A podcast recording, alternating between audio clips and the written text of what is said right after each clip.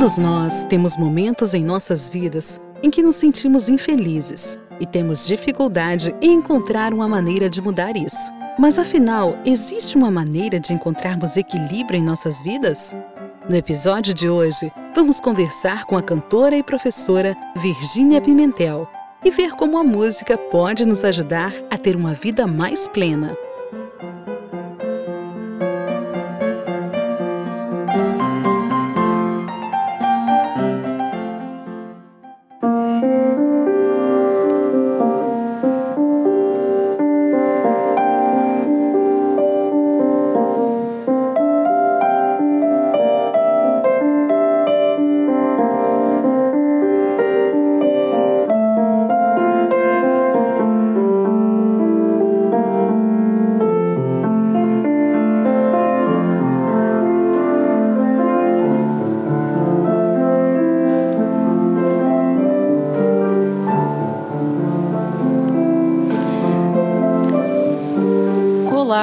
Aqui é Maggie Gertner do programa Levemente, uma iniciativa que busca oferecer entrevistas, conteúdos e informações que possibilitem, através de atitudes simples e reflexivas, promover o autoconhecimento e, consequentemente, uma vida mais leve.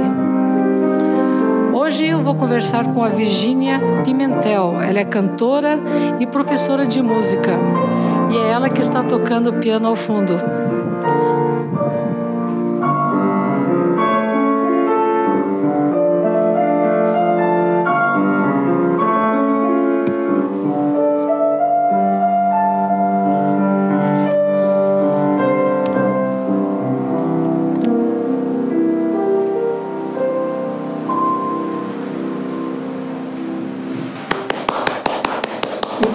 Bem, muito bem, Virgínia, muito bem. Vamos lá. E daí, Virgínia, tudo bem com você? Tudo jóia. Vamos lá. Virgínia, antes de mais nada, se apresente para os nossos ouvintes. Eu sou Virgínia Pimentel, tenho 51 anos, sou professora de música, sou cantora e toco piano por amor. Para eu, para mim mesmo, toco piano, gosto de dar aula de piano também. É um hobby dos que eu mais gosto. Virginia, eu tenho uma curiosidade. Você está aqui com. Eu esqueci de apresentar o Juvenal, que feio! Fala, Juvenal. então, a Virginia está. a Virginia ela está aqui com o, o Juvenal. Me conta a história do Juvenal. O Juvenal é o cão de é um... estimação, cão de guarda, filhinho, Ele é o companheiro. mais querido do Brasil. Eu peguei esse, esse cachorrinho em julho do ano passado quando nós estávamos em pandemia e estava muito ruim ficar sozinha. E daí uma amiga minha falou que ia ter uma cria, que ia ter uma doação.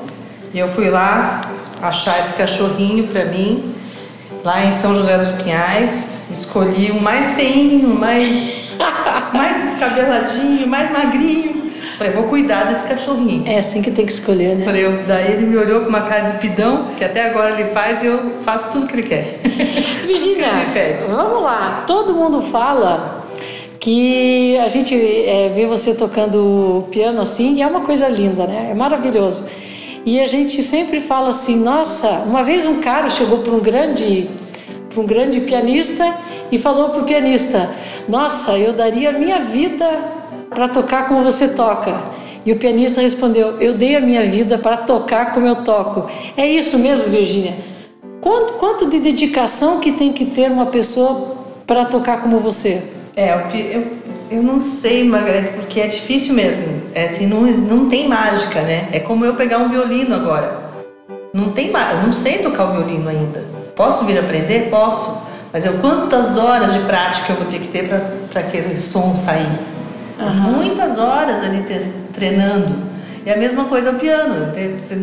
É difícil, a gente tem muitos cursos agora, aprenda piano rápido, faça. Mas vai, não é tão rápido. Se a pessoa tem o gosto, ela vai se dedicar bastante, vai acabar fazendo muitas horas daquilo e vai sair. Tá. Mas é difícil, não é tão simples assim. Eu estudo a vida inteira e toco mal? toca nada, toca nada. Então É Quer dizer, uma vida inteira mesmo. Mas escuta, como que faz? A música te escolheu ou você escolheu a música? Como que começou isso? Se é Olha, que... essa pergunta realmente eu ainda não, não consigo dizer. Mas eu desde pequenininha eu gostei de música. Eu, agora eu lembrei uma outra história. Ah, pode contar. eu essa história, eu vou contar a história. É, meu irmão tocava violão e ele dormia no sótão. Tinha uma escada de madeira, assim, difícil de subir. E eu, antes de aprender a andar, eu aprendi a engatinhar para subir aquela escada para ouvir ele tocar violão. Ah. Sempre me contaram essa história e eu tenho uma vaga lembrança da escada, de ir lá e ele fazia música para mim, e daí eu subi e dava risada. Eu era bem pequena, isso, menos de dois anos. É. Então eu subia essa escada para ouvir o violão. O nosso projeto, ele é um projeto levemente, né? Então, eu procuro é, entrevistar pessoas e especialistas da área que possam trazer o que, que é de mais novo em termos de saúde mental. É para ajudar pessoas que estão com problema de depressão, ansiedade, crise de pânico.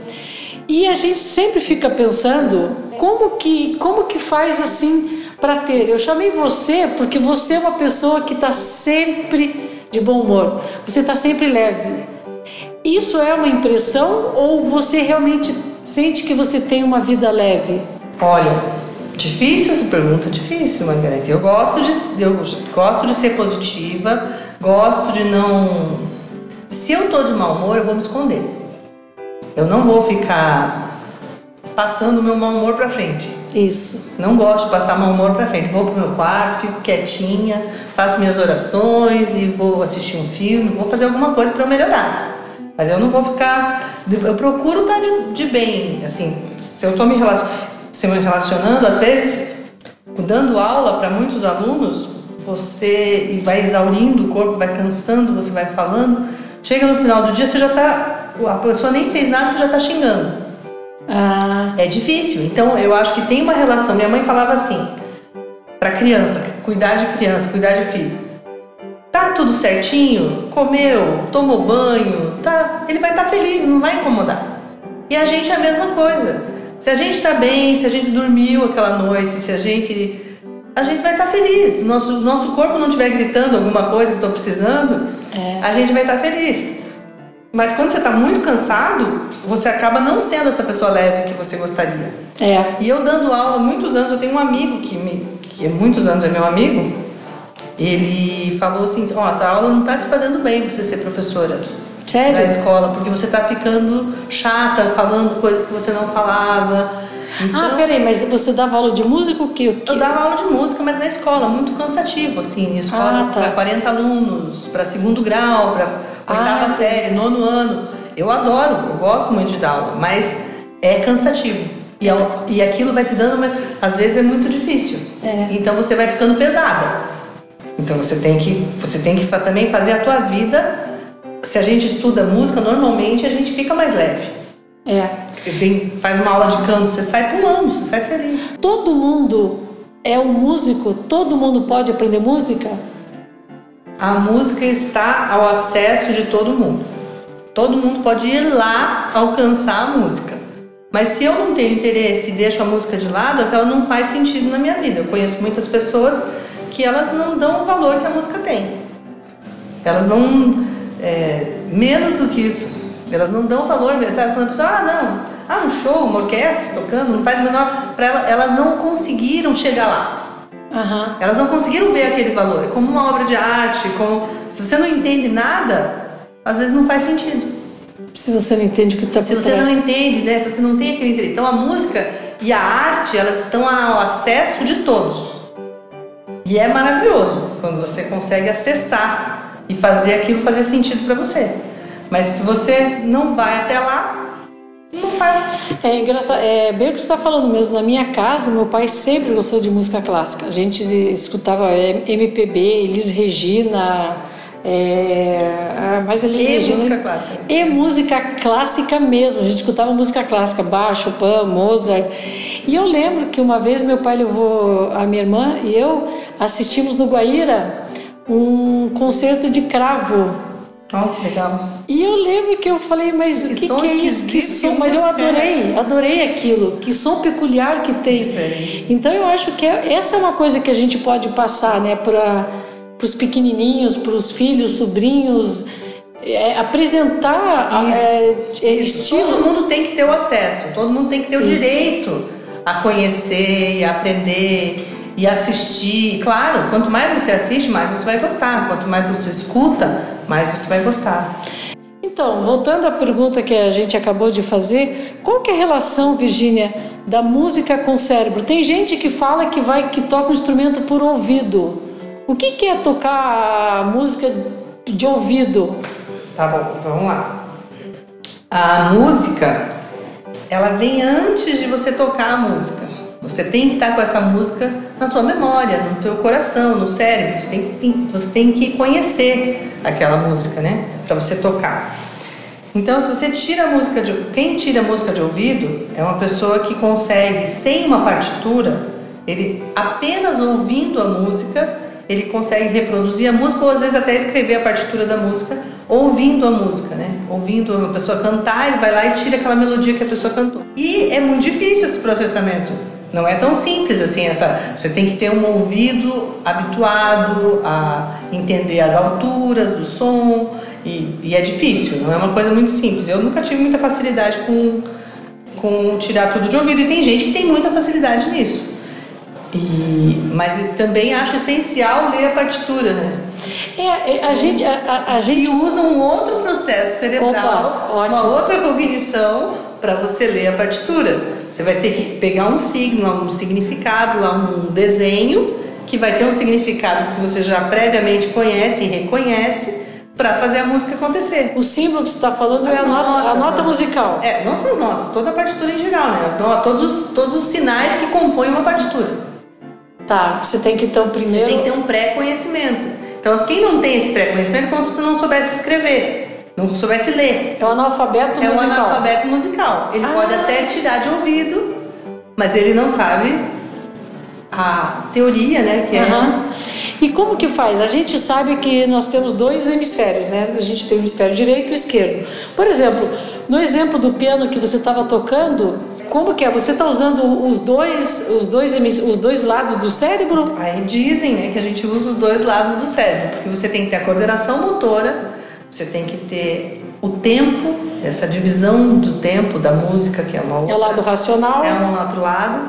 Você tem que ter a memória da música, que é o outro. Então, e é tudo junto, no mesmo período de tempo que você está tocando uma coisa. Ah, tá. Então você tem que usar muitos, muitas conexões cerebrais para você. É porque a gente a gente entende sim resumidamente, né, que o lado nosso do esquerdo é o nosso é o nosso lado racional, é o nosso lado matemático, é o nosso lado analógico. Que a música o, é toda matemática. É, e o, e o lado direito, e o lado direito é o nosso lado de comunicação, o lado artístico, né? E, então, quando a gente toca, quando você toca é, piano, por exemplo, você está usando ou o piano ou qualquer instrumento.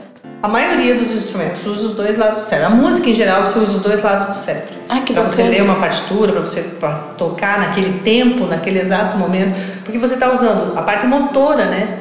Todo, quase todos, você vai ter que estar, tá, vai tocar um pandeiro. É uma parte motora muito complicada. E você vai tocar um, um violino, você também está com o teu braço, então teu, teu todo tem um controle do teu corpo e tem um controle do que você está fazendo. Na apresentação eu falei que você é cantora. Como que foi a tua. É, é, é, todo mundo que toca, canta, todo mundo que canta, toca? Não, Como que é isso? Não, tem gente que toca bem e não canta bem, tem gente que canta bem e não toca nenhum instrumento. Então tem uma coisa é uma coisa, outra coisa é outra coisa. Como é que foi a. Como é que entrou o canto na tua vida? Então eu entrei na Belas Artes desde criança, com 10 anos mais ou menos, e lá eles têm. Antes de você. Eu queria estudar piano, mas antes de começar o piano, eles te deixam dois anos fazendo musicalização. Dois anos? Dois anos de musicalização. No primeiro ano é só musicalização, exercício, xilofone, canto, e depois você entra na flauta, e daí que você vai entrar no instrumento que você quer. E daí, daí você vai para o primeiro ano de piano, eu fiz o fundamental de piano na Belas Artes, e sempre cantando em coro, na igreja, em outros lugares. E eu acabei começando no coral da Caixa Econômica com 16 para 17 anos, daí eu entrei no vestibular com 17, eu já era pianista do coral da Caixa Econômica. Então comecei a trabalhar com coral. Então o canto veio através dos coros, tanto o coro de igreja como o coral profissional que eu, que eu rejo. E eu acho muito bacana esse trabalho de coro. Eu, então acabei que a vida toda eu trabalhei mais com coral do que com outra coisa. Na apresentação, Virginia, eu falei que você é cantora e professora de, de música. Como é que o canto entrou na tua vida? É uma transição normal? Todo músico vira cantor? Eu acho que não. Tem músico que é instrumentista, músico que é cantor e músico que é são os dois, né? Músico que é compositor, que é músico, cada um tem a sua. Eu não sou compositora, por exemplo. Não tenho essa. Até posso tentar, né? Mas não é muito a minha praia. Então eu estudei piano na Belas Artes, fiz o curso fundamental de piano e já tinha no início da musicalização coral infantil, coro infantil e eu me identifiquei muito com cantar. Então a vida toda eu gostei de cantar. Então quando eu fiz o Colégio Estadual do Paraná também, que tinha escolinha de música, eu ia cantar na escolinha de música. Assim, cantar sempre foi um ponto muito importante na minha na minha trajetória de estudo. Né? Então, quando eu fiz faculdade, eu fiz faculdade de licenciatura, que é para dar aula, para aula de arte, na verdade, que não tem aula só de música, mas seria só de música, o meu curso é licenciatura em música. E quando acabou a faculdade, eu fiquei uns alguns anos sem cantar. Uhum. E aquilo me deu uma saudades, uma, uma vontade de cantar. Eu fui assistir uma apresentação na Belas Artes, em 1994, fazia quatro anos que eu estava formada, e eu falei, não, mas eu tenho que cantar, eu preciso cantar. Aquilo me deu uma vontade de cantar, assim que eu comecei a chorar, chorei na escola, porque eu falei, eu preciso cantar, por que eu não estou cantando? Olha só. Devia estar cantando. E daí eu entrei no coral sinfônico, que tinha saído do Guaíra, e comecei a cantar, e cantar músicas eruditas, e cantar música em latim, e adorei esse grupo que eu comecei a cantar, e voltei gradativamente para o canto mas eu sempre tinha um coro ou outro. Eu fiquei só, só uns três anos assim, sem trabalhar com música. Uhum. E eu falei, não, eu preciso trabalhar com música. Então eu comecei a trabalhar com coral. Então eu já, já tinha trabalhado na época da faculdade no coral da Caixa Econômica, tocando piano e depois regendo. Daí eu regi alguns coros de empresa e assim foi indo. E na década de 90 voltei a fazer várias apresentações, canta, cantando musicais, escola de música. E o canto veio vindo, veio vindo com vários coros. Então, há 20 anos eu canto no Madrigal Vocale, que é um coral bem tradicional aqui de Curitiba, uhum. que nós temos três, quatro CDs. E com esse coral eu, eu já fiz, vi vocês cantando, é lindo. Eu fiz as coisas mais interessantes de música que eu já fiz. Eu fui viajar pelo Brasil duas vezes cantando com grupos pequenos, uhum. cantando música brasileira e da segunda vez Vila Lobos, cantando com, pelo Sesc. É, é, são apresentações interessantes porque são 100 dias de apresentação. Você canta todos os dias. Nossa! Muito como legal. É que, como é que você faz o cuidado com a, com a voz assim? Ah, tem que ter um cuidado com a voz, né? Porque imagina você cantar 100 dias. Cantar, se você cantar tranquilo, não cansa. Não cansa. Se você não cansa. Se você cantar na forma correta, você não cansa. Ah, tá. Agora, dependendo da maneira com que te pedem a música, você cansa. Se você. Pode falar. Mas você sabe que eu cantei uma época num coral, né? Eu cantei no coral da Universidade Federal. E eu lembro que lá aprendi uma coisa bem interessante que me ajudou na vida. Eu lembro que para você poder cantar bem no coral, você tem que escutar a voz de quem está na tua direita, de quem está no teu lado esquerdo e escutar a tua voz porque daí você realmente está fazendo uma harmonia, você está cantando em coral, em coro. Se eu estiver só ouvindo a minha voz, quer dizer que eu estou muito alta. Só da esquerda não está equalizando. Então, eu achei bem bacana que você tem que equalizar. E isso a gente pode trazer para nossa vida, né? A gente sempre tem que dar um peso. Será que eu estou falando muito? Será que eu estou escutando o suficiente? Será que eu estou falando mais alto do que a pessoa que está na minha frente?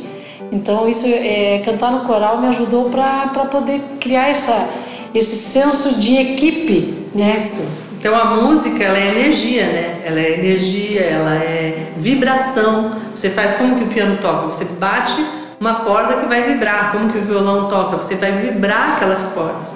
E ela só vai fazer sentido se alguém escutar aquela vibração. Ah. Então a gente tem que estar tá sempre atento para escutar. É uma troca de vibração, né? Que legal que é a música, né? Uma troca. No coral é isso. Para você ser uma pessoa afinada, ela está cantando na mesma vibração que o seu colega do lado. Ah, então isso que eles me falaram para fazer era para estar na mesma vibração, para criar. Isso, para criar uma afinação, uma, uma, o coro ele tenta criar uma unidade no som, né? Não é para ninguém aparecer mais que o outro. E, aquela, e aquelas pessoas. Os timbres que... são diferentes. São as, as, os timbres de cada pessoa é diferente, mas o tom da música tem que ser o mesmo. E você tem que equalizar esse timbre. E aqueles, aquelas pessoas que, aqueles solistas que cantam mais alto e não era para estarem cantando mais ele, alto. É, ele canta só no mundo dele, né? ele canta lá, ele tá lá. Eu, eu tô feliz, sabe que dança errado também? Só eu tô dançando aqui, mas não tô nem indo pros outros, né? Então você tem que. Você a pessoa está totalmente fora do, do, do grupo, né? É, então... É, uma coisa que a gente escuta também, Virginia, queria que você é, me ajudasse a desmitificar. Então, o desafinado, é. ele nada mais é do que uma pessoa que não entra na história. Ele dá pensa que tá certo. Dá pra dizer que ele é um egoísta. Que tá certo. Dá pra dizer que ele é um egoísta então. Não, não, às vezes não é. Às vezes tem outros problemas que causam a desafinação. Não é, pode, é, né? não pode, não, pode, ser, pode ser uma cognição cerebral. Pode ah. ser uma ah. falta. Por exemplo, se falta o ouvido transmitir para o cérebro. Ah. É uma, uma das maneiras da pessoa não conseguir cantar. Outra maneira é se ele não consegue dizer para as cordas vocais como que vai trabalhar. Se o cérebro não consegue passar na velocidade certa. O cérebro dele manda aquele negócio atrasar. E depois eu vi que ele gostava de cantar mesmo assim. Falei, canta. canta. Ah, eu tenho um exemplo maravilhoso que me lembrei agora. Fantástico, Margarete. Esse foi uma, uma boa lembrança agora de coro. Eu ensinando os poucos 10 ou 12 cantores que tinham no coral do Ministério da Fazenda, funcionários do Ministério da Fazenda que iam lá cantar duas vezes por semana. Tinha um cantor, Renato, o nome dele, muito empolgado. Ele era muito empolgado, ele que chamava as pessoas para cantar. Ele, ele que queria que o coral existisse, só que ele era o mais desafinado. Eu falava, minha nossa, não é justo esse que eu não queria que cantasse. Ele que, que chama todo mundo, eu vou ter que aguentar essa, né, esse coralista aí. E ele era desafinado, a gente passava tenor, ele não ia aprender nunca. Às vezes ele ia para melodia, às vezes ele ia para o baixo, às vezes ele não pegava a melodia dele e ia. Ele fazia qualquer coisa, né? Mas ele gostava de cantar. Ele estava ali, ele estava com a pastinha, ele ia, era o mais empolgado. Uhum. Eu falava, bem, Vamos deixar, vamos deixar, porque a gente tá tão, tão fraquinho, o coral já tem poucos homens. Os outros que tinham eram amigo dele. Daí você perguntava, por que, que você veio cantar? Porque ele me chamou. Então, então se ele saísse, se ele saísse, acabava o coral. Não, mais ou menos isso que aconteceu. Depois. E daí ia ter uma apresentação de final de ano de Natal. Uhum. E naquele ano, não sei, foi, eu acho que foi por aí que eu comecei a aprender a lidar melhor com as pessoas, também a entender que as pessoas podem errar. As pessoas podem errar e a gente tem que ter essa paciência, né? Então, tá bom, nós estamos saindo lá, glória, glória, o, o glória do Natal, né? Glória! E ele cantava qualquer coisa, de uma música mais conhecida. E eu, na minha cabeça veio, deixa esse cara cantar, Olha. deixa ele cantar do jeito que ele quiser. Daí ele embolou a festa que a gente ia cantar, todo empolgado para essa festa. E até o pianista, o pianista falou assim, mas é isso mesmo? Você vai deixar? Eu falei, Você vai deixar? É, é. Eu falei, não, é isso mesmo, canta. O importante é cantar com vontade. Ai, que bacana. E cantamos desafinado mesmo, mas com muita vontade. Foi muito legal a apresentação. É assim mesmo, tá ótimo. Não briguei com ninguém, não briguei com ele, nada. Uma semana depois, Margarete, um ônibus pegou esse cara. Ele indo trabalhar, o ônibus atropelou ele e ele morreu. Olha só. Naquele mesmo ano. A gente cantou em dezembro e ele morreu em dezembro. Eu estava numa outra apresentação, só falaram: olha, ele morreu, a gente foi pro enterro. No enterro do nosso amigo Renato, as pessoas só lembravam desse dia dele cantando. Nossa, mas ele estava cantando a semana passada. Tão feliz. Tão feliz ele estava cantando. E os irmãos dele falavam, mas ele nunca cantou? Como que estava cantando? Sério? Sério? Ele falou, mas como que cantou? E todo mundo lembrando dele que ele tinha cantado. Ele cantou tão bonito, foi tão bacana que ele cantou. E no velório todo mundo falando disso. Então, por alguma razão, esse Renato precisava cantar aquele ano. Olha só. E eu deixei, porque talvez a maestrina dentro de mim queria falar: não, olha, desculpa, o senhor não canta nada, melhor o senhor fazer outra coisa, vai andar de bicicleta, vai fazer outra coisa. Mas você Mas deixou. eu deixei, e aquela experiência para ele era muito importante. Que bacana. E foi muito bacana, muito bacana. Então eu aprendi com essa experiência que nós temos que deixar as pessoas serem felizes, né? Cada uma no seu limite, cada um. Eu não, não sou a melhor pianista do mundo, mas eu sou uma pianista. Eu toco, eu tenho piano em casa, meus vizinhos me escutam, meus amigos, meus amigos me escutam, na igreja eu toco. Então eu, eu sou uma pianista. É, não sou uma concertista, mas eu sou uma pianista. Então as pessoas têm os seus limites e eles têm que ser respeitados. E você tem que fazer aquilo com amor, com vontade.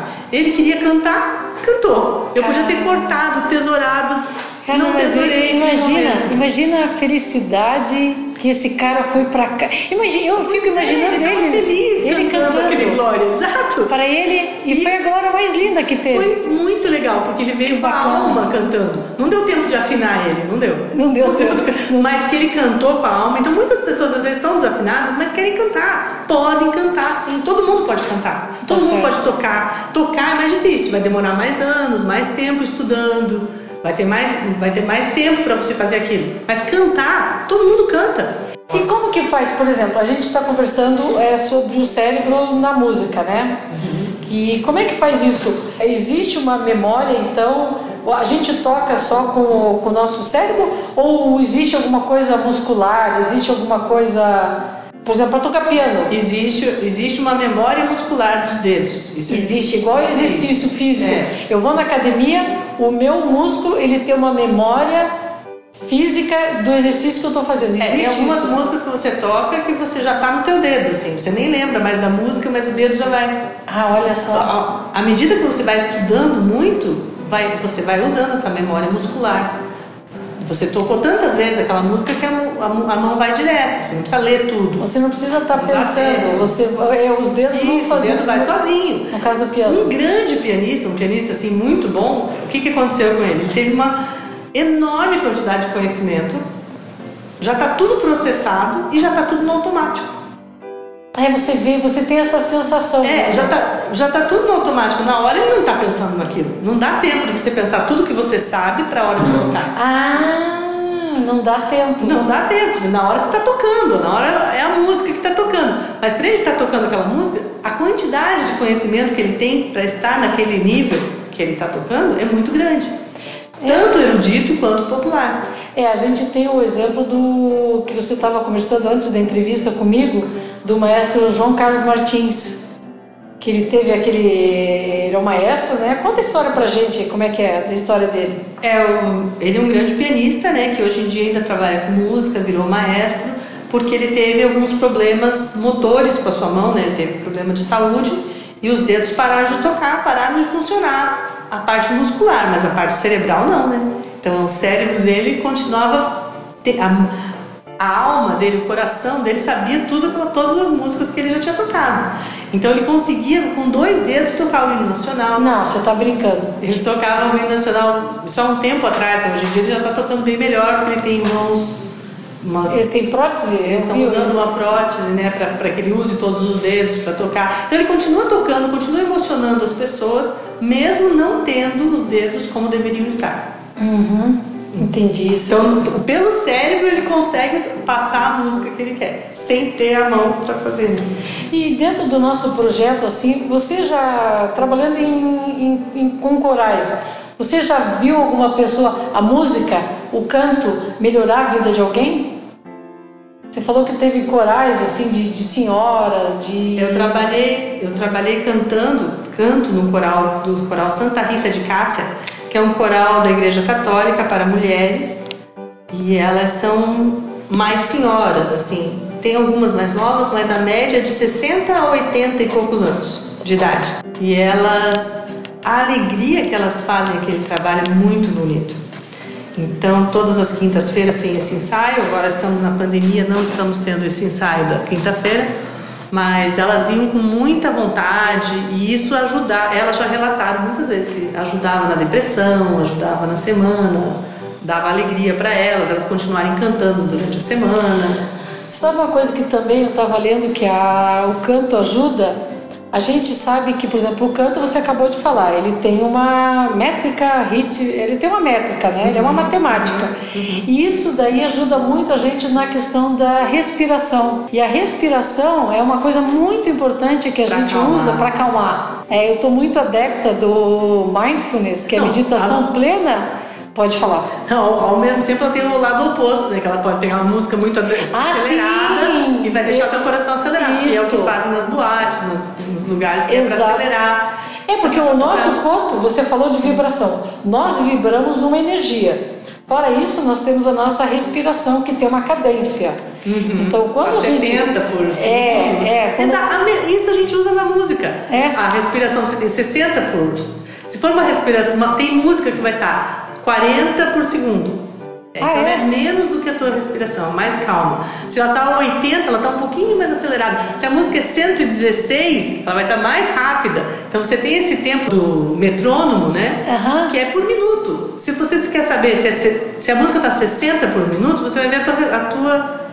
Ah, é? Ou se você vê o relógio. Tum, tum, tum, tum. Olha só que interessante. O segundo, o segundo do relógio é esse o tempo da música. Pá, pá, pá, pá, pá ou mais rápido, mas né, essa, essa velocidade é variada.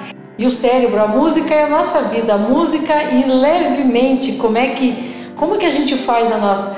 É, então deu para ver várias coisas aqui. A gente vai, vai ter o episódio número 2 com a Virgínia, mas a gente a gente está vendo até agora tudo que, que é possível fazer para poder melhorar a nossa é. nossa paz, né? Trazer um pouco de tranquilidade, né? Virginia, para a gente terminar, fala aí uma pensamento, dá um encerramento aí para essa nossa entrevista.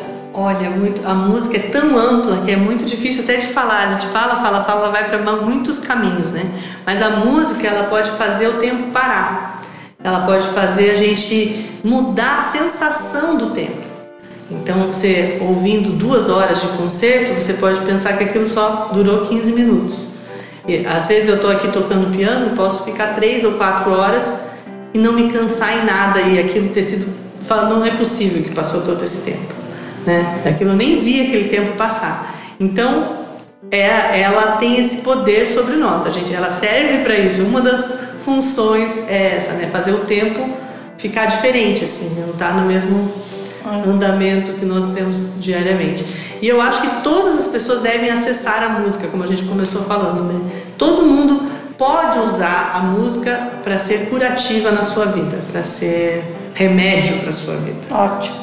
Então tá bom, Virgínia, muito obrigada. Juvenal, muito obrigada. Juvenal, Juvenal dormiu. Juvenal dormiu, não deu. Gente, muito obrigada por terem por terem nos ouvido. Aí espero que vocês possam estar conosco nas nossas próximas apresentações, tá bom? Um beijo para vocês e a Virgínia vai terminar essa entrevista tocando uma música pra gente.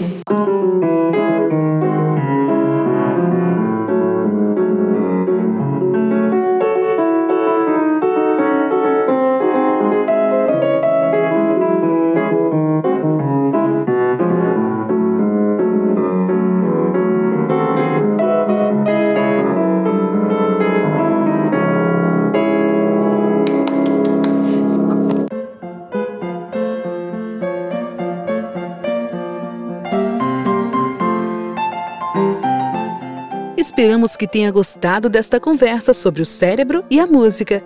Compartilhe este episódio com alguém que você sabe que está enfrentando problemas como depressão e ansiedade, ou crises de pânico, ou tentando ter uma vida mais leve.